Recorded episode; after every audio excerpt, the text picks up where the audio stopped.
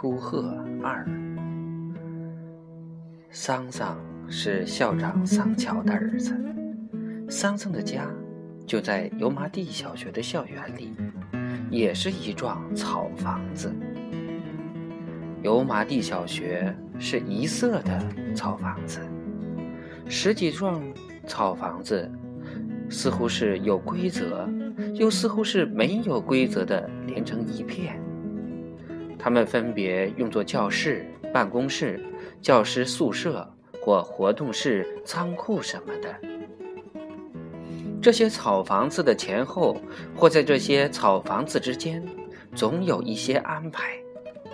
或一丛两丛竹子，或三株两株蔷薇，或一片花开的五颜六色的美人蕉，或干脆就是一小片夹杂着小花的草丛。这些安排没有一丝刻意的痕迹，仿佛是这个校园里原本就有的，原本就是这个样子。这一幢一幢草房子，看上去并不高大，但屋顶大大的，里面很宽敞。这种草房子实际上是很贵重的，它不是用一般稻草或麦秸盖成的，而是用从三百里外的海滩上打来的茅草盖成的。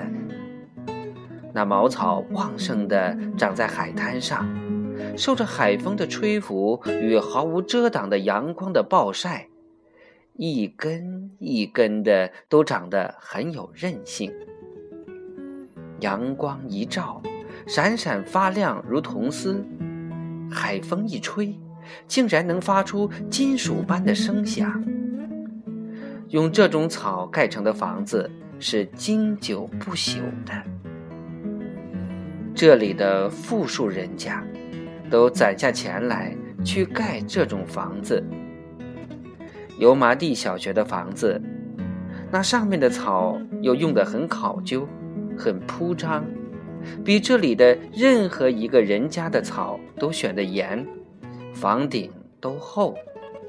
因此，油麻地小学的草房子，冬天是暖的，夏天却又是凉爽的。